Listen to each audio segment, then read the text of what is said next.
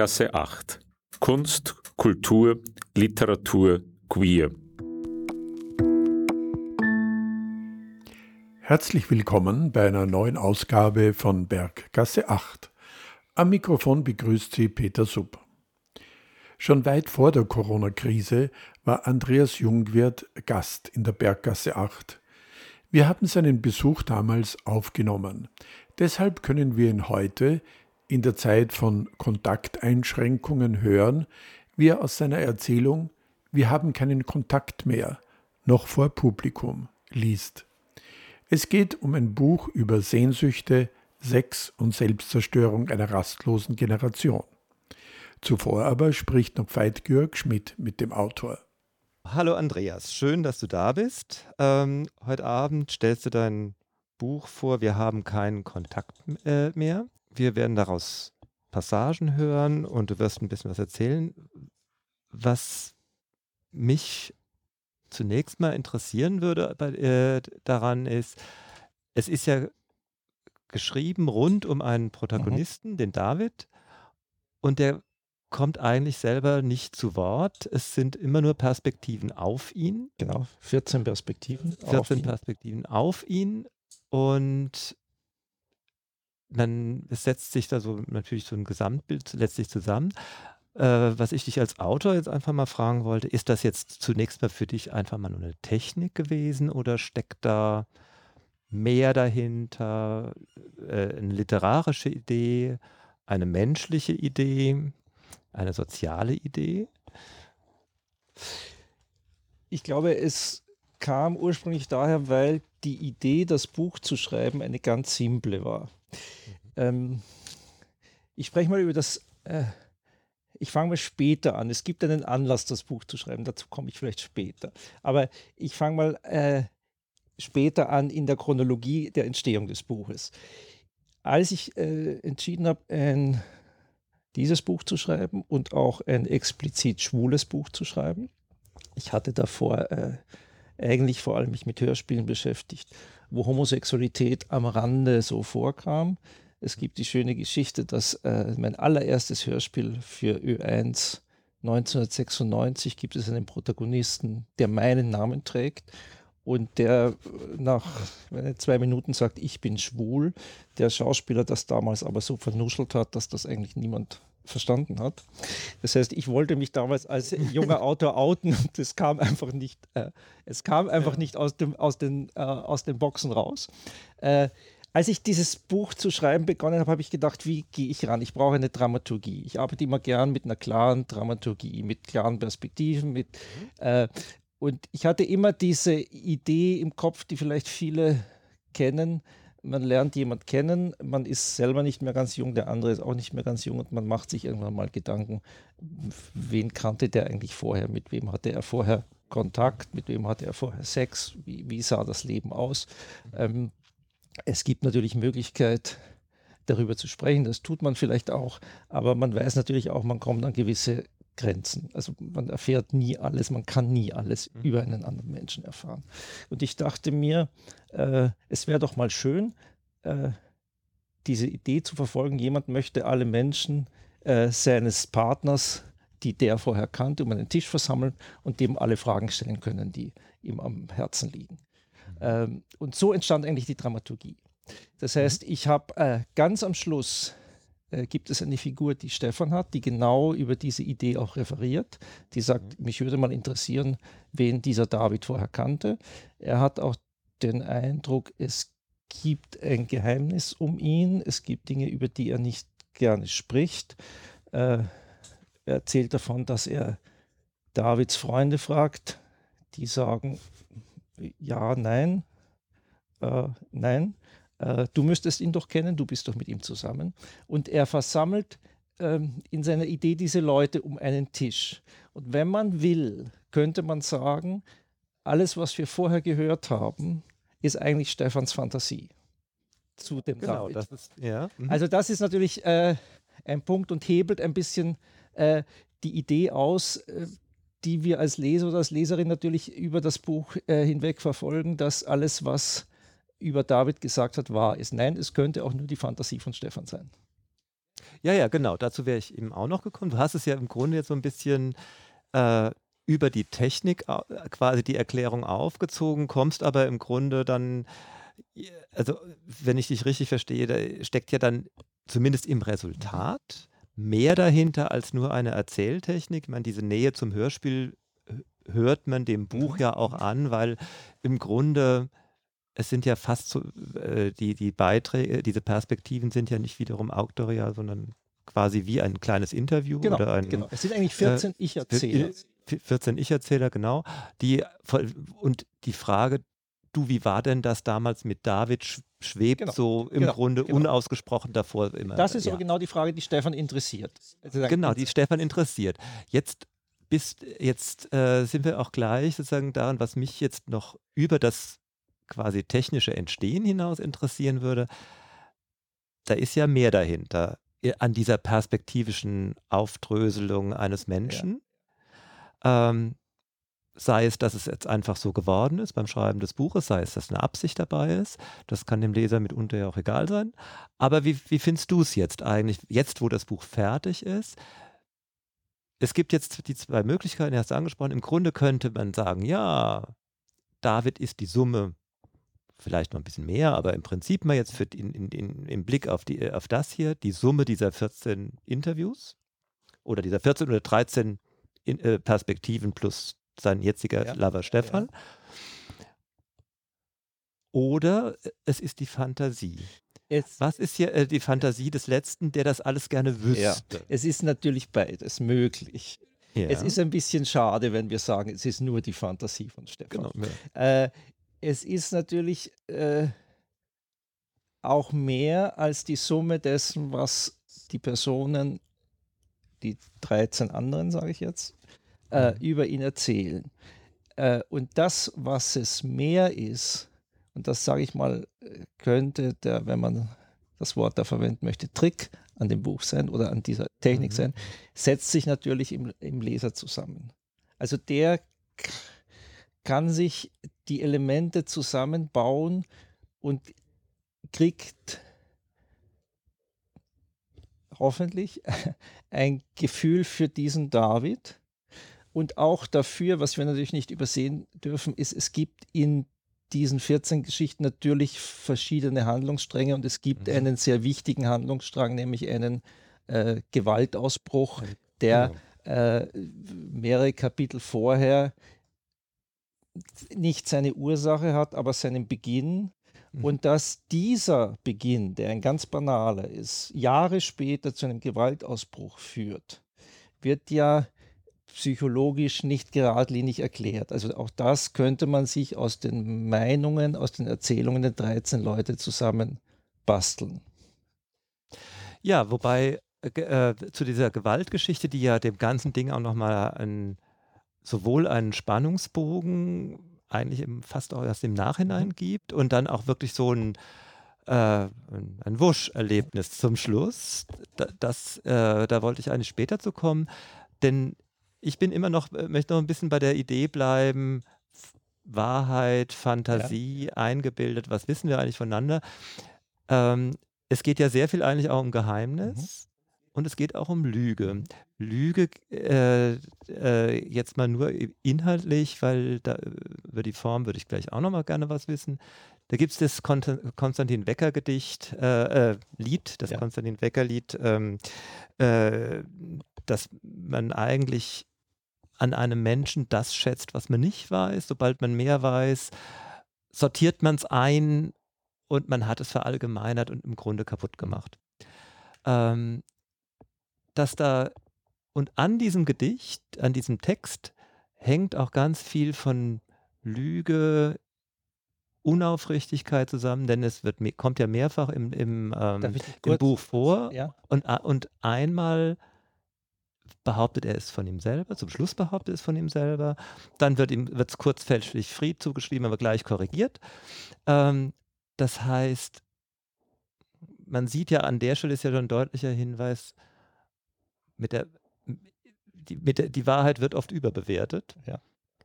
Und was heißt das aber jetzt für, für, äh, dafür? Ist das, ist eigentlich die, die Wahrheit über David, wenn sie eben im Grunde so ein, ein Puzzle ist, das sich dann zusammensetzt, wäre die nicht eigentlich äh, überbewertet und steckt nicht im Buch eigentlich ein, im Grunde auch eine, eine, eine Ode an die Lüge?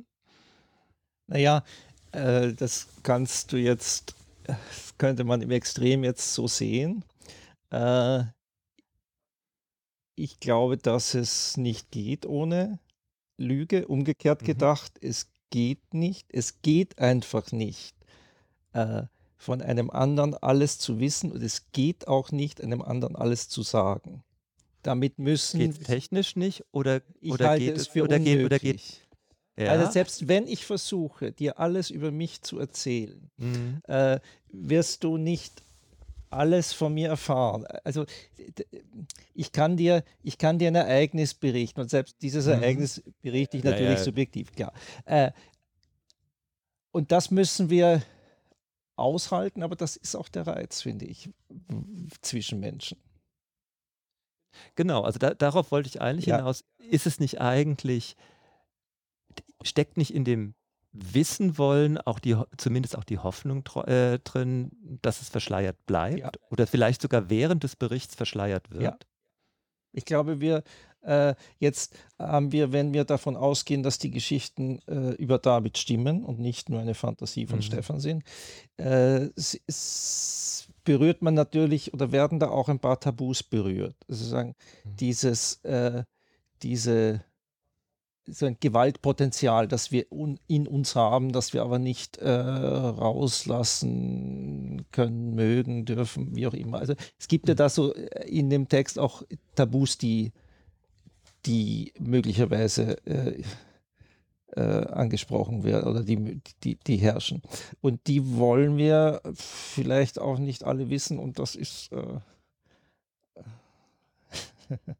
ist das auch gut so? Ich weiß es nicht. Ja, äh, ja weil, weil eigentlich, ich hatte ja äh, im Grunde eher aus, der, aus dem Schlusskapitel über den Stefan, ähm, ich hatte es ja eher im Grunde als Hoffnung gelesen von Stefan, weil eigentlich ist das Schlusskapitel jetzt mal, wäre es die Geschichte, völlig deprimierend. Im Grunde zwei Schwule, wie man heute so schön sagt, in der Mitte der Gesellschaft angekommen, planen eventuell eine Hochzeit, eventuell mit Hochzeitsreise und ich glaube, ein Haustier ist im Spiel oder was auch immer. Also Kinder nicht so ganz konkret. Also, also wirklich Langeweile pur.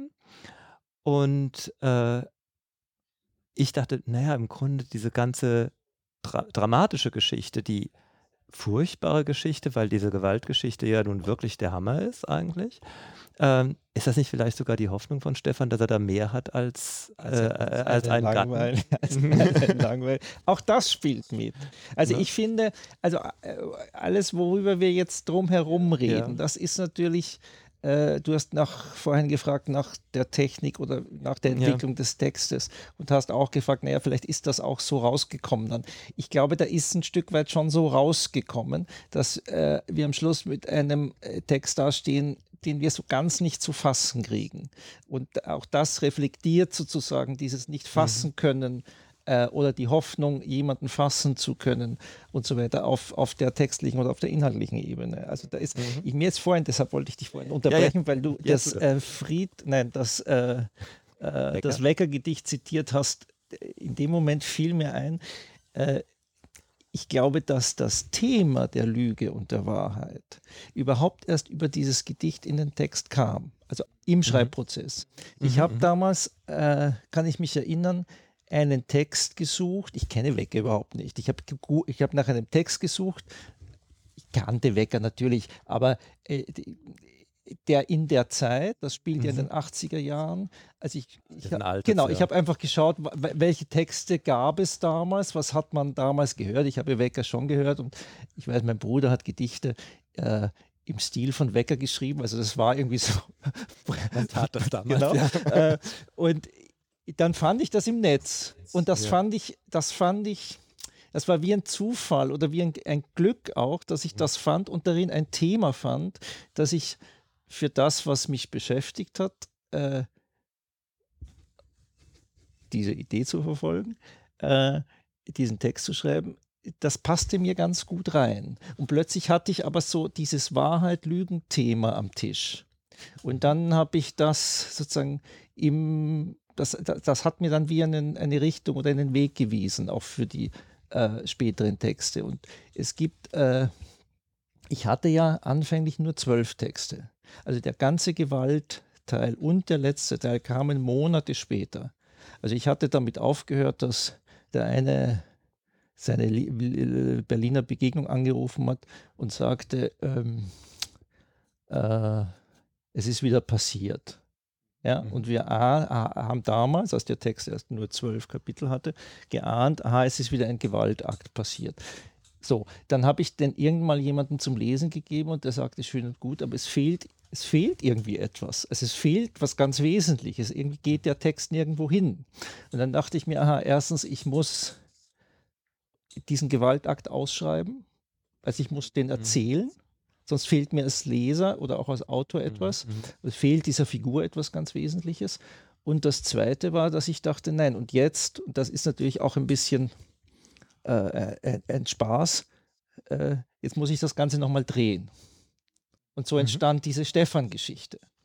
Mhm. Und, äh, und hinzu kommt, dass ja es sind nur 80 Seiten, aber es erzählt eigentlich von den 80er Jahren Sie bis in die Gegenwart Gegend, etwas ja. über schwule Kultur. Also ganz banal, wo, wo haben sich Leute in den 80er, in den 90er, in den 2000er Jahren getroffen, äh, sind sie in Pornokinos gegangen, haben sich dort in Kabinen vergnügt und oder haben sie es oder tun sie sich später über Apps äh, daten und so weiter. Also das erzählt ja diese Geschichte auch so am Rande mit. Ja, ja, das da ist noch einiges mehr drin als nur äh, 14 genau. Perspektiven. Genau. Ja.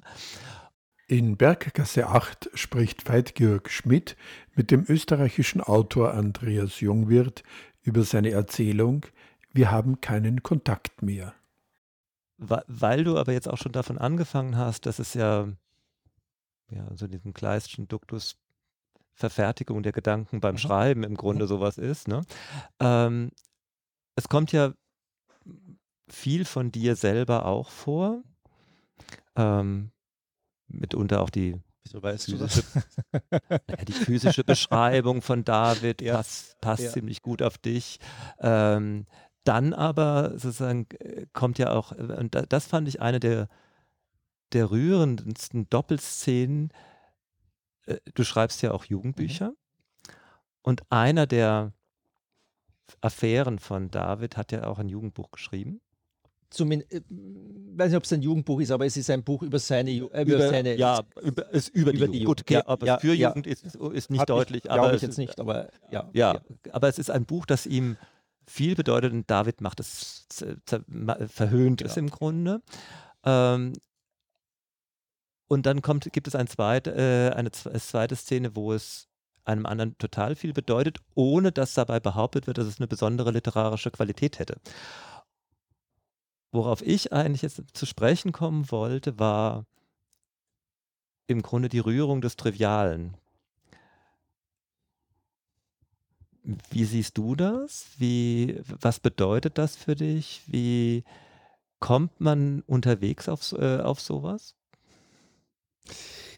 Du meinst es in Bezug auf den erwähnten, den erwähnten Roman? Ja, das war so, das ist jetzt für mich so der ja. Aufhänger. Ne? Also du hast, also es ist ja, das, das kommt, ich finde, das ist gerade bei Literatur, ja.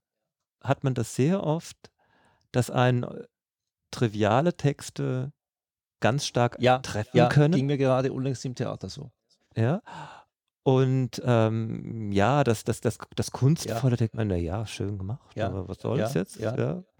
Ähm, und aber gerade sozusagen in der literarischen Betrachtung, im Feuilleton, sowas wird natürlich in der aller Regel nur die literarische ja. Qualität betrachtet, aber die Rührung findet ja oft an anderen Stellen statt. Ne? Ja, das stimmt. Ich muss aber auch sagen, ich bin jemand, äh, ich, ich äh, wenn man jetzt böse sein will, äh, ich neige dem Feuilleton zu, mhm. weil ich gerne, zwar einerseits gerne gerührt bin, ich kann es am Beispiel des Theaters sagen, weil mhm. ich äh, erstens das gerade unlängst äh, in den Vögeln im Akademietheater erlebt habe. Ähm, ein sogenanntes Well-Made Play, wie man im amerikanischen Raum sagt. Das heißt, das ist sehr gut gebaut, es ist, äh, es ist sehr, ähm, es wirft Fragen auf, gesellschaftliche Fragen, aber es ist unglaublich rührend. Ja, es rührt einen an. Mhm. Ja, es werden Figuren gezeigt, es werden, es äh, funktioniert dann meistens über eine mm, schlichte Psychologie, die einen einfach anrührt. Man geht raus und ist angerührt, aber man ist, äh, oder mir ging es so, man diesem Beispiel, man ist auch nicht mehr. Es sind alle Fragen beantwortet, alle Figuren verhalten sich letztlich richtig. Also selbst wenn sie scheitern, verhalten sie sich richtig. Selbst wenn sie im Miteinander scheitern, verhalten sie sich irgendwie richtig. Und äh, ich bin eigentlich unzufrieden damit. Mhm. Äh, deshalb war es, fand ich, jetzt weiß ich vielleicht, äh, du hast jetzt von Rührung gesprochen. Äh, ich fand interessant, in diesem David einen Charakter zu schreiben, der so widersprüchlich ist.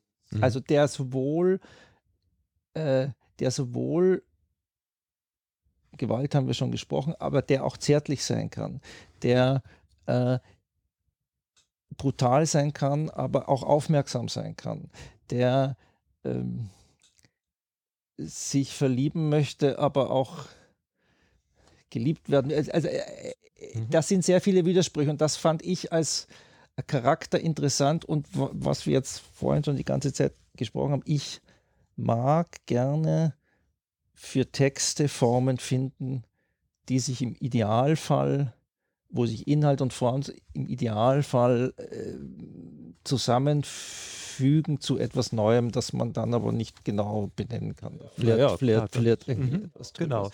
Und, äh, Aber das ist ja auch die große, da, dadurch wird es ja auch groß dann, genau, ne? wenn es, genau. wenn es, wenn, also das ist der Versuch, ob es dann immer gelingt ist. oder mhm. nicht, ist die andere Frage. Aber das ist, äh, das ist immer der Versuch und deshalb, ich kenne das auch von mir, ich kann erst dann zu schreiben anfangen, wenn ich die Form habe. Interessieren tut mich natürlich vorher erstmal der mhm. Inhalt mhm. oder das Thema oder, oder eine Figur, aber ich brauche dann eine Form, in der ich mich bewegen kann, die mhm. mich, äh, die mich zwar möglicherweise einengt, aber die mir in dieser Enge eine möglichst große Freiheit gibt. Einengt in diesem Fall zum Beispiel, dass ich, dass es, dass es nicht möglich gewesen wäre, David zum Sprechen zu bringen, außer er wird zitiert. Man hätte über ihn ja auch, man hätte ihn ja auch mal auftreten lassen können. Aber das, das gibt die Form nicht her. Das gibt die Form nicht her, ja. Und ähm, weil du eben auch schon angesprochen hast, dass es ja im Grunde auch eine kleine Schule Kulturgeschichte ist in dem Buch. Ähm, wie siehst du denn eigentlich die, dann diese Veränderungen, die sich da eben in diesen naja, 30 Jahren, die da abgebildet werden? Ähm, Im Grunde ist ja David 30 Jahre unstet, mhm. auf der Suche, scheut im Grunde die Verbindlichkeit mhm. auch aber eigentlich ja wahnsinnig lebendig und gerade auch bei den, bei den immer jetzt wieder äh, zitierten Gewaltpassagen nicht mal in der brutalsten fand ich richtig abstoßend. Eigentlich wird ja sogar die, diese, die, dieser schlimme Gewaltexzess relativ spät, wird fast schon zärtlich geschildert. Also ist ein, im Grunde, ja, wie siehst du das? Ist Gewalt so ein essentieller Teil, dass man ihn im Grunde auch akzeptierend, positiv dann auch äh, beschreiben muss und äh, äh, also jetzt nicht im Sinne von verherrlichen, aber so, naja, es ist ein Teil von uns, ohne, äh, ohne den wir eigentlich nicht lebendig sind. Äh, ja, das hast du schön gesagt. Äh, ich, das war, das war auch, glaube ich, der Grund, warum wie vorhin geschildert, ich erst zwölf Kapitel und eigentlich vor dieser Gewaltkapitel, das so logisch ist aus allem, was davor erzählt wird, äh, erst eine Scheu hatte, das zu, das zu schreiben, weil die Gefahr natürlich besteht, entweder ich verherrliche es oder ich verurteile es. Äh, und beides will ich nicht. Mhm. Und äh, wenn wie du es jetzt beschreibst, etwas rauskommt, wo man sagt, da findet Gewalt statt, die man natürlich nicht gutheißen kann. Wieso soll ich sozusagen einen, einen gewaltvollen Übergriff in einer Wohnung, wo sich zwei Männer daten und sich nicht kennen, äh, jetzt wissen wir, dass, dass es sowas gibt, aber ich kann das natürlich nicht gutheißen. Gleichzeitig ist es für, für also vor allem aus der Perspektive des Betroffenen, also der, der sozusagen vor allem Schaden nimmt daran. Ähm, jetzt ist es für David, das müssen wir auch sehen, eine Art Befreiungsakt.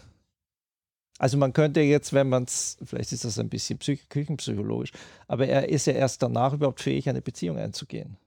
Und er sagt ja selber, er, er, er hat jahrelang darunter gelitten, unter der Angst, dass das, was da passiert, irgendwann wieder passiert nachdem es äh, am Anfang nur einen, einen kurzen Ausbruch ja, gab. Ja, das könnte ein Unfall gewesen könnte, sein.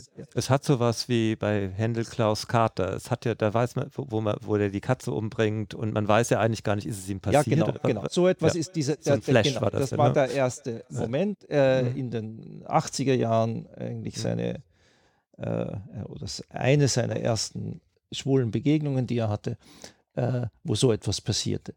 Ähm, und das trägt er jahrelang mit sich herum, das erzählt er äh, einem der, ich könnte noch sagen, es hat 14 Protagonisten, also einem der 14 äh, Erzähler, erzählt er das, oder der Erzähler berichtet darüber, dass er ihm das erzählt, dass er äh, immer mit dem, wo dieser Flash passierte, sprechen wollte und das Problem hatte, dass er erfahren hat, er ist tot, er konnte nicht mehr mit ihm sprechen.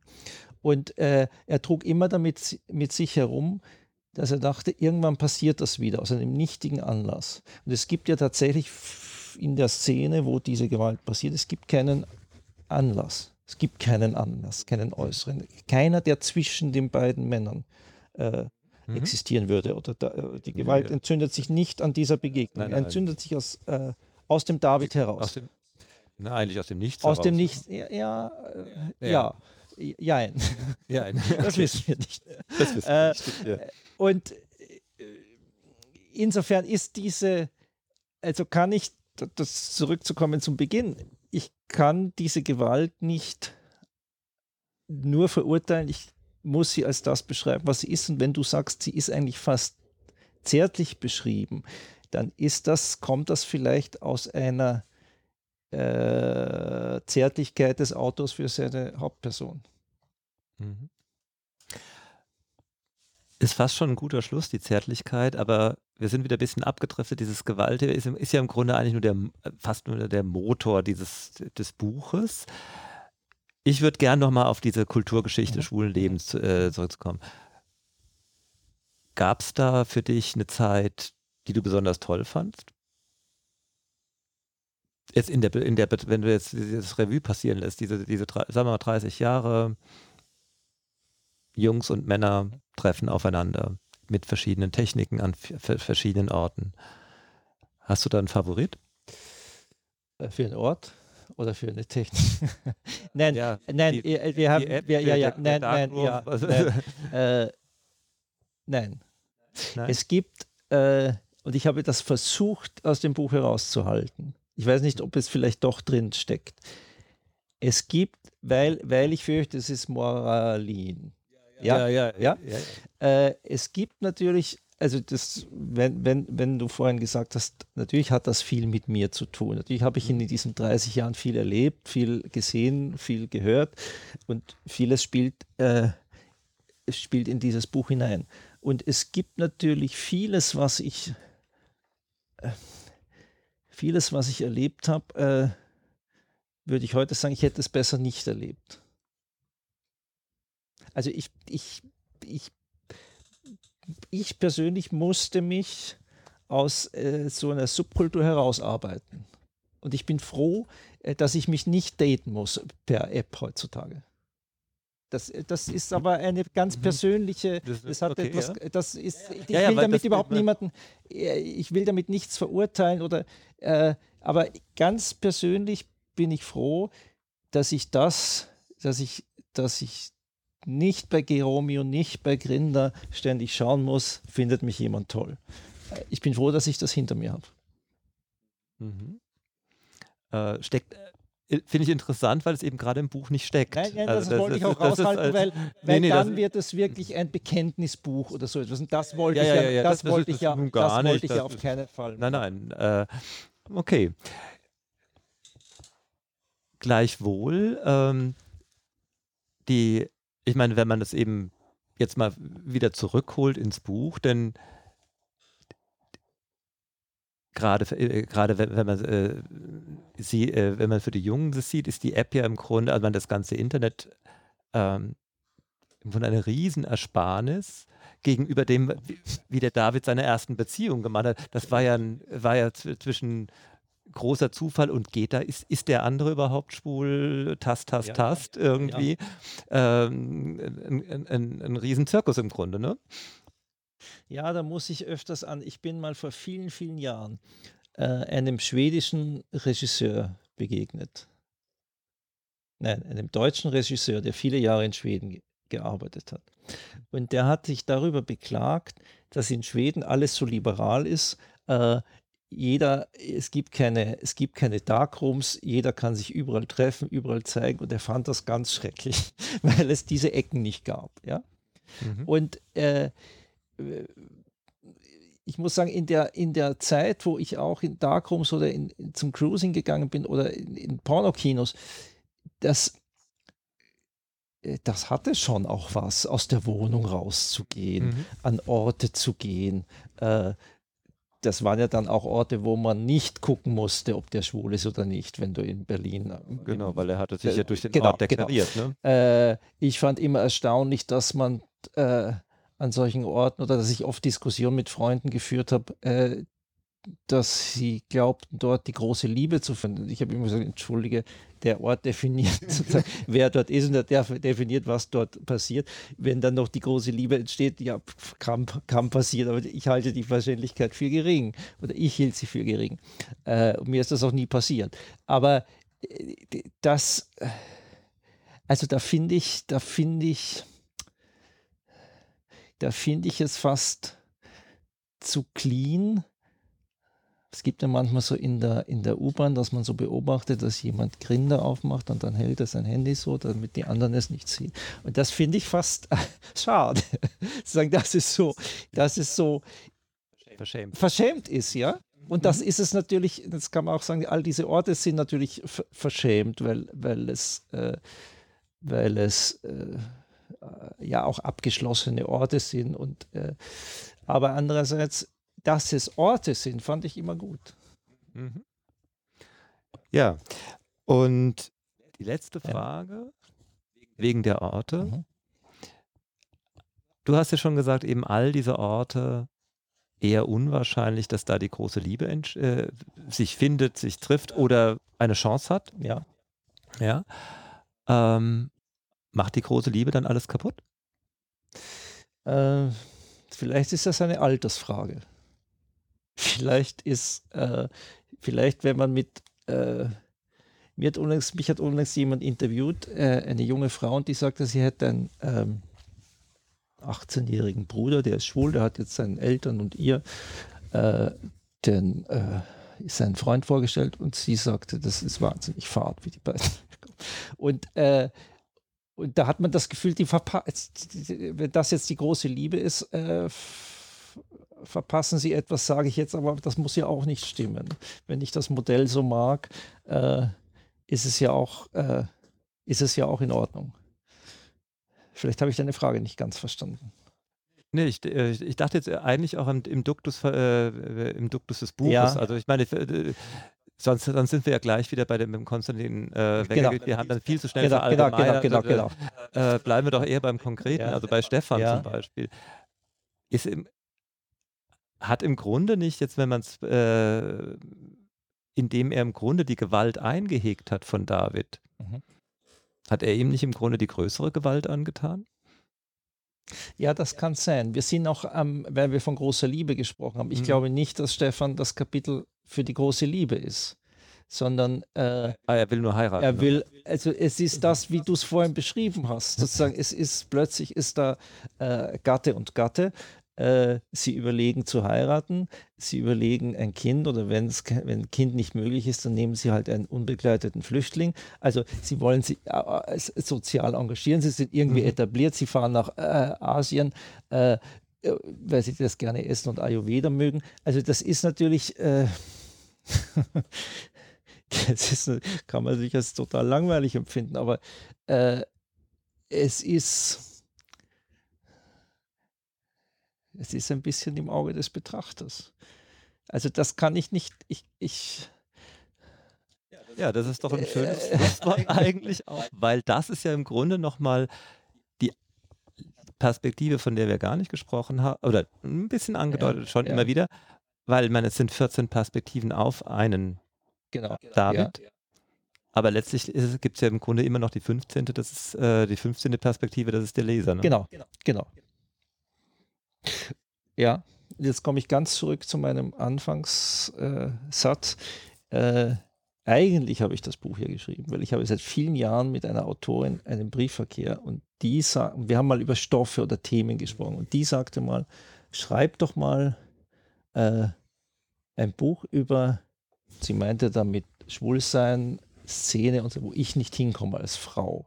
Also sie wollte äh, das, äh, und das hat mich jahrelang beschäftigt. Also das ist wirklich 15 Jahre her, das hat mich jahrelang beschäftigt, war letztlich äh, der Anlass, dieses Buch zu schreiben, sodass man sagen könnte, es war eigentlich ein Auftragswerk.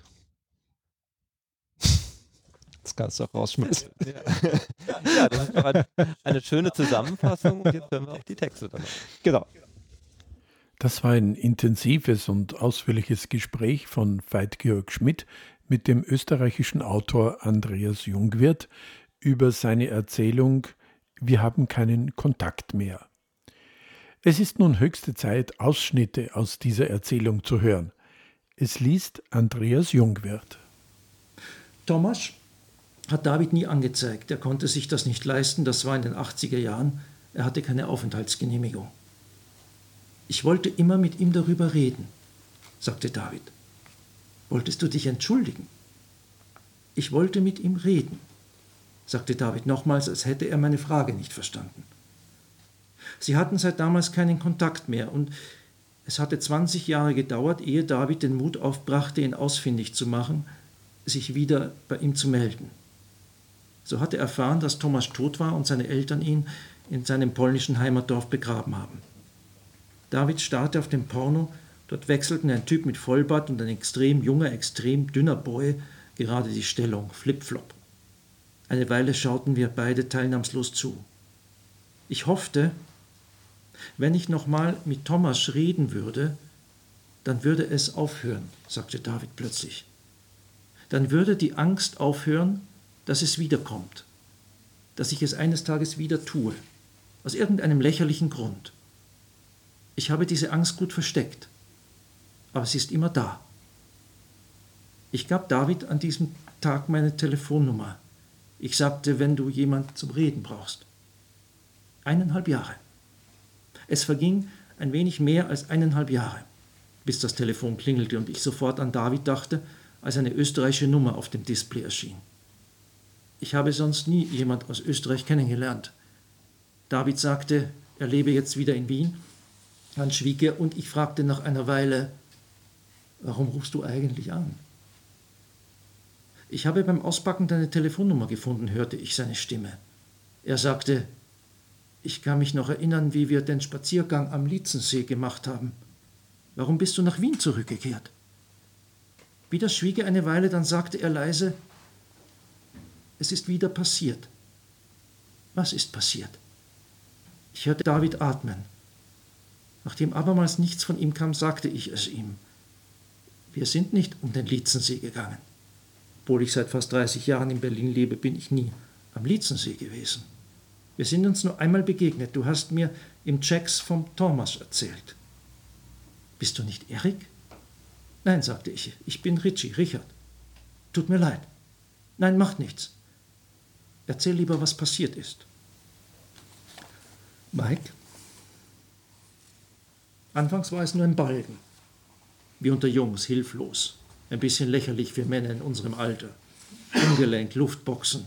Schläge andeuten, in Deckung gehen, Gelächter, Gegner, Jung fühlen, Fremde, Freunde, alles gleichzeitig. Abschätzen, hingezogen fühlen, Verachtung, Gier, Spiel mit mir, ich spiel mit dir, ein angedeuteter Haken, einer packt den anderen am Handgelenk, zieht sein Gegenüber zu sich. Der Schlag in den Bauch kam so plötzlich, so unvermittelt, dass mir keine Zeit blieb, ihn abzuwehren. Im ersten Augenblick dachte ich, mein Bauch sei geplatzt, seine Faust direkt in die Eingeweide gefahren und stecke dort fest zwischen den Organen verheddert. Meine Kehle war zugeschnürt, als würde sie jemand zudrücken. Ich presste intuitiv die Augen zusammen, klappte gleichzeitig nach vorne, hörte ein Röcheln und brauchte einen Moment, bis ich begriff, dass es aus meinem Mund kam. Ich wollte dieses scheppernde Geräusch hinunterschlucken oder abwürgen, aber es rührte, ohne dass ich die Möglichkeit gehabt hätte, es zu beenden. Ich ersticke. Ich versuchte es auszusprechen. Ich versuchte mit meinen Lippen und meiner Zunge diese beiden Worte zu formen. Ich ersticke. Nur eine Beschreibung dessen, was gerade passierte, nicht einmal das gelang. Wieder war es nur ein unverständliches Krächzen. Im Reflex riss ich die Arme hoch, machte zwei unsichere Schritte, aber bevor ich mich nach ihm umdrehen konnte, um zu sehen, wo er war, kam wieder ein Stoß, diesmal in meinen Rücken. Dieser zweite Angriff riss mir die Beine unter dem Boden weg. Meine Stirn schlug gegen den Glasrahmen, hinter dem ich ein altes Filmplakat aufgehängt hatte, das Gesetz der Begierde von Almodovar. Mein Kopf schlug gegen den Kopf des jungen Antonio Banderas. In meinen Ohren klang es, als hätte eine Detonation alle Fensterscheiben mit einem Knall zum Bersten gebracht. Träge rutschte ich zu Boden, Scherben rieselten auf mich herab, sprangen auf das Parkett unter Davids Schuhen, knirschte Glas, dann stand er über mir, stand nur da, reglos, und ich konnte zum ersten Mal seit dem Schlag in den Bauch einen halbwegs klaren Gedanken fassen. Das ist kein Spiel mehr, dachte ich, das hier ist eine Riesenscheiße. David sah auf mich herab, in seinem Gesicht war kein Bedauern, kein Mitleid, keine Wut, keine Befriedigung, einfach nichts. Und es war noch nicht vorbei. Ich wusste, dass ich gegen die Fortsetzung nichts tun konnte. Ich würde mich nicht wehren, David nicht überreden können, einfach abzuhauen, meine Wohnung zu verlassen. Ich wusste nicht, wie ich mich schützen konnte. Ich wusste, ich war ihm ausgeliefert. Ich wartete ab auf den nächsten Angriff und bemerkte, dass meine linke Hand zitterte. Ich hatte keine Kontrolle über sie. Ich hatte keine Kontrolle über meinen Körper, keine Kontrolle über die Situation und über David sowieso nicht, als er auf mich zusprang, meine Arme mit seinen Knien am Boden fixierte. Wie diese Geschichte ausgeht, verrate ich nicht. Ich springe auf die letzte Geschichte, auf Stefan.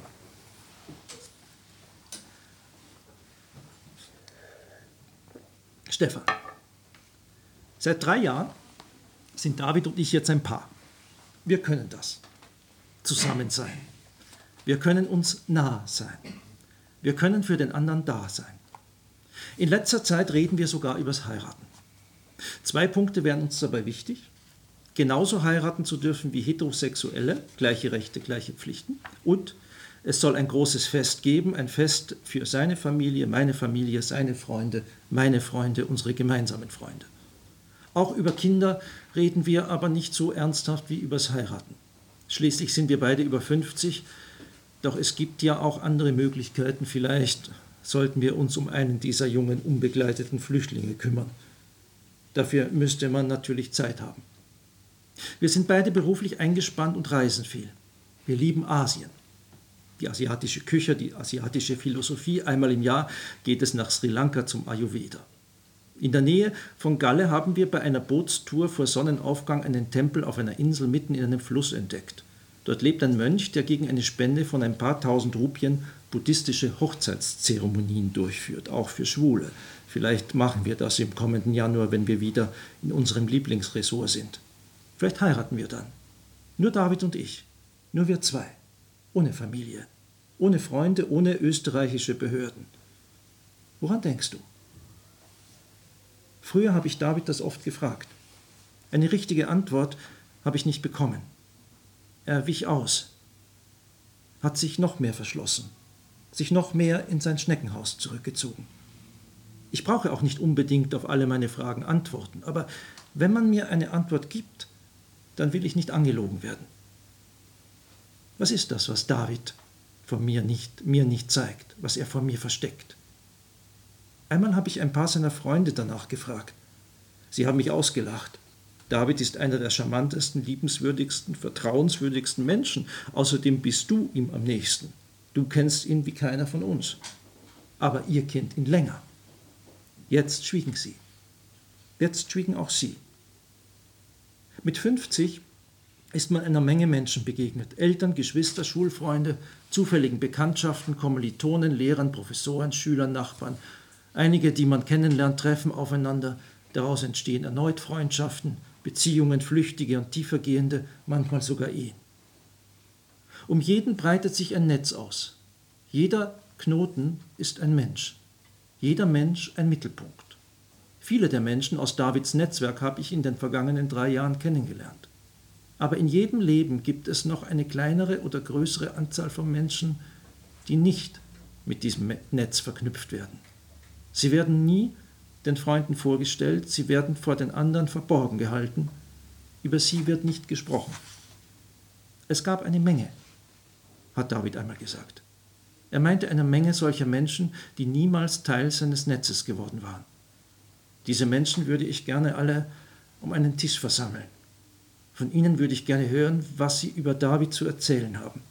Ich würde sie fragen, was, wie sie auf ihn gestoßen sind, was sie mit ihm verbunden hat, was sie zusammen erlebt haben und wie ihre Begegnung wieder endete. Aber ich weiß nichts über sie. Es gibt keine Fotos, ich kenne keine Namen. David hat hin und wieder eine vage Andeutung gemacht. Außerdem bin ich nicht sicher, ob ich ihre Geschichten überhaupt hören will. Auch nicht, ob ich ein Recht habe, sie zu erfahren. Andererseits ließ mich dieser Wunsch gerade in letzter Zeit nicht los. Gestern habe ich mit David darüber gesprochen. Nicht damit er mir hilft, meinen Wunsch zu verwirklichen. Ich wollte hören, ob er auch solche Gedanken hat, ob er auch solche Wünsche hegt. Heute Morgen fand ich ein Blatt Papier auf meinem Schreibtisch, darauf stand ein Gedicht, Davids Handschrift. Was ich an dir mag, ist das Geheime. Jedes Wort zu viel ist schon Gefahr, denn so schnell verfällt ins Allgemeine, was zuvor so ganz besonders war.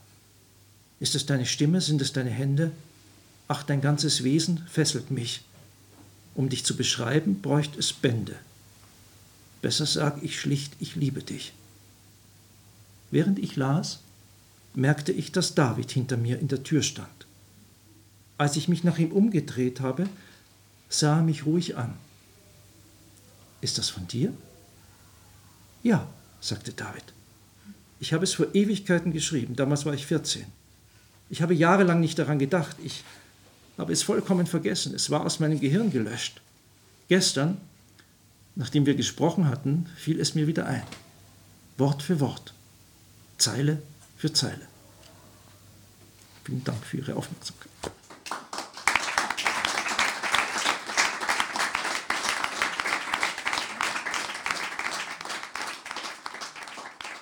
Andreas Jungwirth hat aus seiner Erzählung Wir haben keinen Kontakt mehr gelesen. Im Anschluss an diese Lesung spricht der Verleger Jorgi Poll mit dem Autor Jürgen Jungwirth. Du hast ähm, sehr viele Hörspiele geschrieben, sehr viele Theatertexte, zwei Jugendromane. Wie bist du dazu gekommen, diesen Text zu schreiben? Hast du dir gedacht, ach, ich will jetzt mal äh, wieder was Neues ausprobieren, in einem anderen Bereich eine Herausforderung zu suchen? Oder war der Text auf einmal da und du hast gesagt, hoppla, was ist denn da passiert? Es waren verschiedene Punkte. Natürlich war es, äh, war es einerseits für mich persönlich einen Schritt weiter zu gehen. Also es ist ein Schritt, äh, muss ich vorstellen, Theaterstücke, Hörspiele. Ein Hörspiel dauert eine Stunde, ein Theaterstück dauert vielleicht zwei Stunden. Ich habe dann für mich irgendwann entschieden, ich möchte mich erstens der Prosa zuwenden, längere Texte schreiben, längere Konzepte entwickeln und habe dann diese beiden Jugendromane geschrieben. Und irgendwann, äh, erstens wird man sehr viel gefragt, warum schreibst du eigentlich Jugendliteratur und nicht richtige Literatur? Und, und, und dann äh, war, war, gab es natürlich dem Punkt, dass ich äh, ein Thema gesucht habe, mit dem ich mich beschäftigen möchte in einem ersten Erwachsenentext, den man vorlegt. Äh, und das Zweite, es gab die Geschichte, die mich lange, lange, viele Jahre beschäftigt hat. Ich muss sagen, das waren 10 oder fast 15 Jahre. Ich habe seit etwa 20 Jahren einen intensiven Briefverkehr mit einer Autorin, äh, Theresia Mohr, werden Sie vielleicht kennen, die äh, irgendwann vor 15, 20, nein, vor 10, 15 Jahren, als wir über Stoffe gesch geschrieben haben, also welche Stoffe interessant wären zu erzählen, zu mir gesagt hat, schreib doch mal über eine Welt, in die ich nicht äh, komme, die mir fremd ist, aber die mich interessieren würde. Äh, und das wird hier kurz erwähnt, äh, dass Therese, sie heißt zufälligerweise so, äh, oder auch nicht ganz, sagen, die einzige ist, die ins Toms kommt. Und wer sozusagen Szene-Lokale kennt, weiß, es ist, äh, ich glaube, ich weiß nicht, ob das hier auch so ist, aber in Berlin gerade so, dass, dass ja Frauen manchmal wirklich Schwierigkeiten haben, durch diese Türen zu kommen und in diese Welt hineinzukommen, weil äh, ich sage mal, wir da drin das auch nicht wollen. Äh, und äh, das hat mich immer beschäftigt als Thema. Und ich hatte aber keine keine Form. Ich wusste nicht, wie ich das Thema anpacken soll und wie ich darüber schreiben sollte, dass, wie ich darüber schreiben kann oder wie ich darüber schreiben will. Und angehen konnte ich es erst, als ich diese Form gefunden habe. Und ich glaube, es ist so, wie in der letzten Geschichte gesagt wird, es war wirklich der Gedanke, wenn man jemanden kennenlernt und sich überlegt, äh, mit wem war der vorher zusammen, die würde ich doch gerne alle mal treffen und mich mit denen unterhalten. Und das hat mir so eine Form von einer Vielstimmigkeit gegeben, die sich, wenn man das verwirklichen würde, herstellen würde. Und so hatte ich die Form, die mich natürlich aber auch letztlich dazu brachte, dass ich 14 Leuten eine Stimme geben konnte, aber den David nur zitieren konnte. Also der spricht ja nur, wenn, wenn er in den Gesprächen von denen die anderen berichten, vorkommt.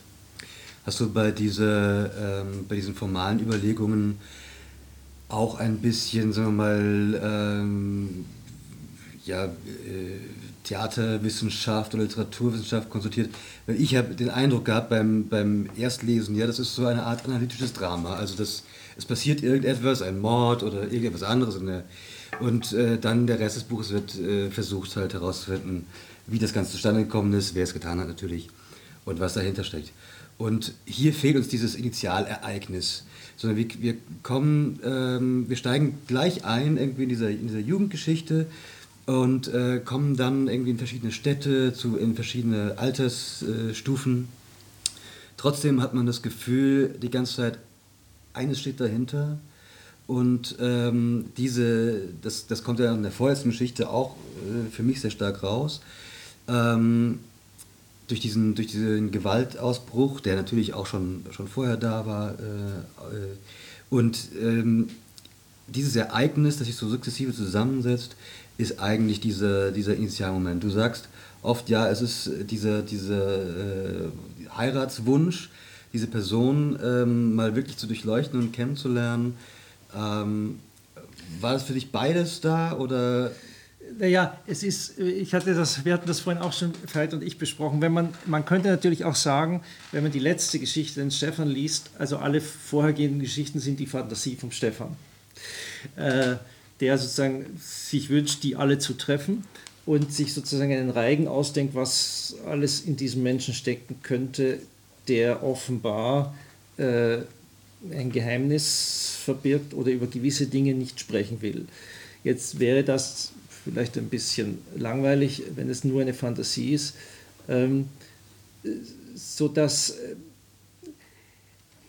ich glaube, ich habe deine Frage vergessen. Sie wäre auch, wär auch überraschend zynisch, muss man sagen, weil wenn er gerade am Schluss nochmal äh, diesen, diesen Text zitiert und dann wieder behauptet, es sei seine, ob, ob das ein, ein liebender Bald-Ehemann sozusagen von, einem, von einer Figur denken würde. Äh, naja, das ist die, das ist die, Un, das ist die äh, ja, natürlich. Ja. Aber es gibt natürlich diese Unschärfe, dass wir sozusagen über diesen David, und das tun wir ja wahrscheinlich über keinen Menschen, über keinen anderen Menschen, nie wirklich die Wirklichkeit erfahren, sondern wir erfahren es ja nur, jeder erzählt seinen Ausschnitt und das setzt sich zusammen zu einer Figur, diesen David mit all seinen Widersprüchen. Und wenn das fand ich irgendwann das Interessante, als ich die Form auch für mich verstanden habe. Weil die Form ist ja nichts Neues. Also das gibt es ja öfters, dass sozusagen mehr perspektivisch über eine Person über, oder über ein Ereignis erzählt wird. Aber als ich die Form verstanden habe und die Form auch passend fand zu dem, was ich erzählte, erzählen wollte, habe ich festgestellt, es gibt dieses Zusammenprall von Form und Inhalt gibt noch etwas mehr, das nicht greifbar ist, nämlich dies, dieser David. Und äh, wenn man jetzt sagen will, die, wenn der, die, das Buch eine These vertritt, so könnte man sagen, naja, man, man kann weder über sich noch über den anderen wirklich, wirklich die Wahrheit erfahren. Was ist das schon auch? Was, was macht äh, einen Menschen aus in seiner ganzen Vielheit und Widersprüchlichkeit? Ich kann nur ein Gefühl dafür entwickeln oder eine Sympathie dafür entwickeln oder eine Ablehnung dafür entwickeln, aber wissen kann ich es nie. Und dieser Rest bleibt natürlich auch in diesem Text, äh, dass ich wirklich Wissen über David durch, der Anspruch ist wahrscheinlich schon verkehrt. Mhm. Man hat immer, also das, was ich auch interessant finde, ist, man hat nicht das Selbstbild von David, sondern nur das Fremdbild der vielen anderen. Und durch diese, durch diese Vielstimmigkeit und Multiperspektivität kommt auch, ähm, finde ich, äh, so ein bisschen ein, ein Generationenbild hinein, wenn ich das ein bisschen vermessen sagen darf. Es sind trotzdem nur 14 Personen. Aber ähm, es, ist, es sind im Grunde genommen alle Menschen, die ungefähr gleich alt sind wie David, zu unterschiedlichen Zeitpunkten ihres Lebens. Genau, würde man sagen, sie, jemand hat Interviews gemacht, hat die 14 getroffen, die Interviews gemacht, wären die alle um die 50. Äh, sie erzählen aber alle aus unterschiedlichen Zeitabschnitten, chronologisch. Äh, diese Ordnung habe ich mir erlaubt. Äh, sagen, der erste erzählt, als David 14 war, der nächste erzählt, als er gerade Matura gemacht hat, die nächste erzählt, da hat er gerade studiert und so weiter. Und so verfolgen wir sozusagen äh, einerseits sein Leben, sozusagen vom 14-Jährigen bis zum 50-Jährigen, der in, Ehe, in eine Ehe eingehen möchte. Äh, und das ist das eine. Und wir verfolgen natürlich auch über 35 Jahre hinweg eine Art schwule Geschichte. Also man erfährt, wie, wie, wie haben sich die Leute damals kennengelernt, wo haben sie sich gedatet und äh, der letzte, wo dieser Gewaltakt äh, stattfindet, die daten sich wirklich über eine App. Also und äh, kommt dann in die Wohnung des Fremden, den man eigentlich nur von einem Profilbild kennt. Also das sozusagen, auch so etwas wird eigentlich miterzählt in diesen schmalen Bändchen. Man merkt ja, äh, dass David zwar in, diesen, äh, in all diesen Bereichen interagiert, also in dieser, in dieser sehr körperlichen Welt, sehr viel von, von schnellem, unverbindlichen Sex, sehr viel Nervenkitzel auch immer wieder damit verbunden. Ähm, trotzdem hat man das Gefühl, er ist eigentlich nur am Rande involviert. Er ist verschlossen. Das, was die anderen über ihn erzählen, wirkt immer so ein bisschen, als sei er recht verschlossen auch als er gefragt wird, natürlich, ja, was kocht deine Mutter eigentlich?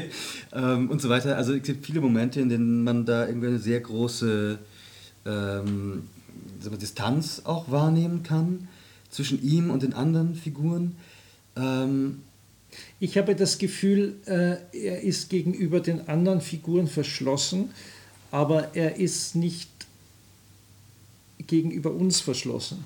Ich, find, ich finde, wir erfahren äh, relativ viel über mhm. ihn. Und er ist auch, äh, Veit hat vorher das so beschrieben, das fand ich interessant, dass selbst diese Gewaltszene eigentlich mit, wie hast du es gesagt, mit einer Zärtlichkeit beschrieben ist, so ähnlich. Ja?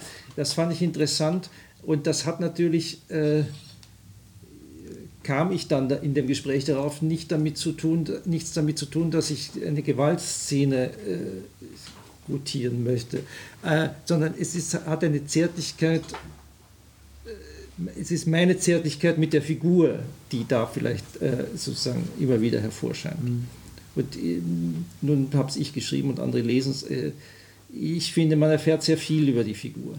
Das, das finde ich auch. Es ist natürlich auch immer einiges offen. Also man muss sozusagen selber einen Interpretationszugriff wagen. Ja. Wenn ich jetzt sage, ähm, für mich ist David äh, ein Mensch, der eigentlich Zeit seines Lebens, oder so wie ich das da rauslese, auf der Suche nach etwas ist, ähm, dass er äh, in diesen ganzen Begegnungen, diesen Momenten, die erzählt werden, nicht äh, finden kann.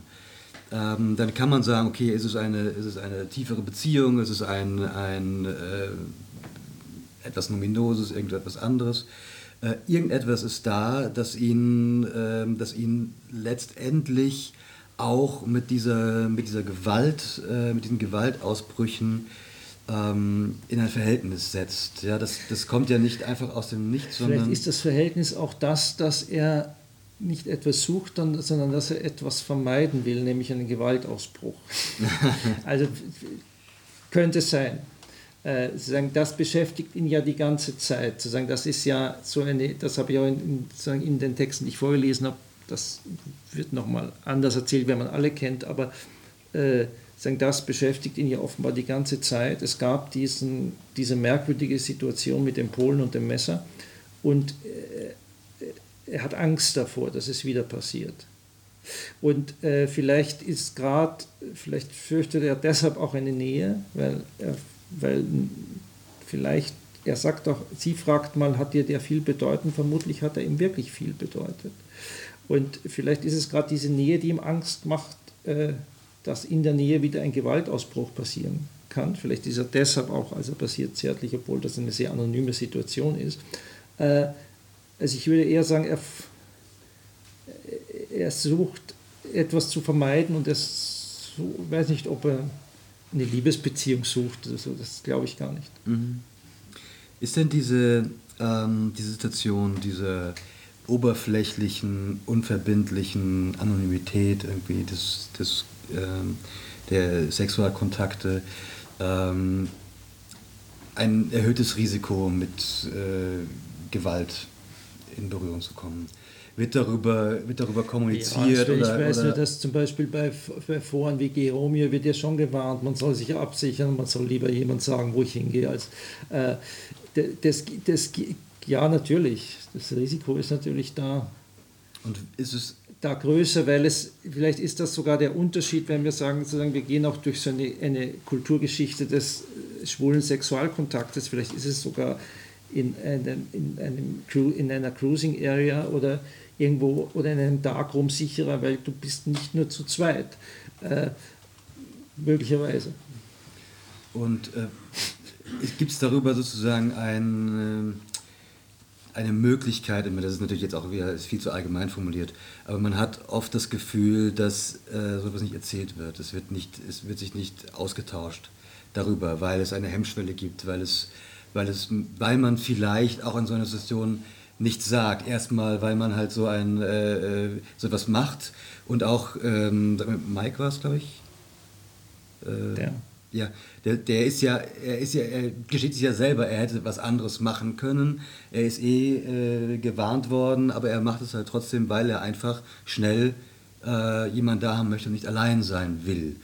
Ähm, und das kann, ich sage mal so, das kann eine Konsequenz sein aus dem, ist nicht zwingend, aber es kann eine Konsequenz, in dem Fall ist es so, er, er ver, ver, versteckt auch dann das, was ihm da passiert, das haben wir jetzt nicht gehört, er versteckt das auch vor den anderen. Also es ist ähnlich wie bei den Polen, der sagt, also da gibt es noch den Grund der, der Nicht-Aufenthaltsgenehmigung und der Nicht-Krankenversicherung, also zeige ich den nicht an und ich äh, kann nicht wirklich zum Arzt gehen. Äh, der Mike, dem dieser Gewaltakt passiert, der er findet eine Ausrede gegenüber seinen Arbeitskollegen und verschiebt, verschiebt einen Besuch. Und also er, er schämt sich darüber. Aber ich glaube, dass nicht darüber gesprochen ist, wird, weiß ich, es gibt natürlich Literatur darüber. Ich glaube, Edouard Louis hat etwas Ähnliches geschrieben in diesem äh, Herzen der Gewalt, also wo, wo, die Frage ist, gehe ich zur Polizei oder nicht. so, also das. Mhm. Aber es ist natürlich ein sensibles Thema mhm. für den Einzelnen weil es natürlich auch bedeutet, äh, anderen etwas über sich zu erzählen, worüber man vielleicht nicht so gerne spricht. Das war die heutige Folge von Berggasse 8. Wir haben Ihnen den österreichischen Autor Andreas Jungwirth und seine Erzählung Wir haben keinen Kontakt mehr vorgestellt. Veit Georg Schmidt und Jorgi Poll haben die Gespräche mit Andreas Jungwirth geführt. Auf Wiederhören sagt Peter Supp.